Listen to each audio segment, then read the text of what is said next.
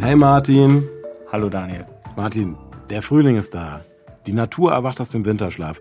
Wir müssen jetzt aber auch endlich mal wieder was Neues abliefern. Ich habe da schon eine Idee, aber ich möchte jetzt noch nicht darüber reden. Mann, komm schon. Wir kennen es jetzt schon so lang. Es bleibt unter uns versprochen. Na gut, was würde es denn davon halten, wenn ich mehr aus dem medizinischen Nähkästchen bzw. aus der Arzttasche plaudern würde?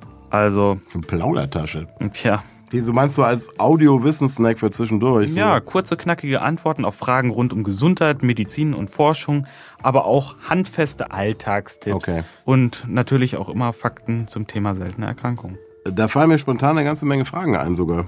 Ja, dann lass es uns doch einfach zusammen machen. Okay. Du stellst mir einfach in jeder Folge drei Fragen, ich antworte ohne Umschweife. Wie klingt denn das? Also meinetwegen können wir direkt starten.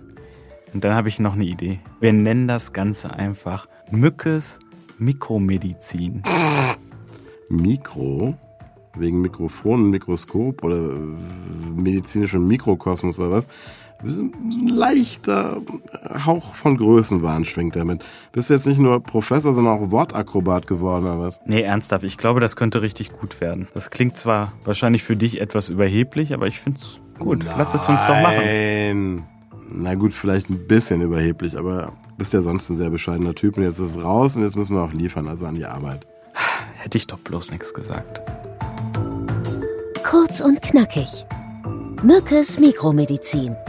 Der Audiosnake, der schlau macht. Schon bald. Überall, wo es Podcasts gibt.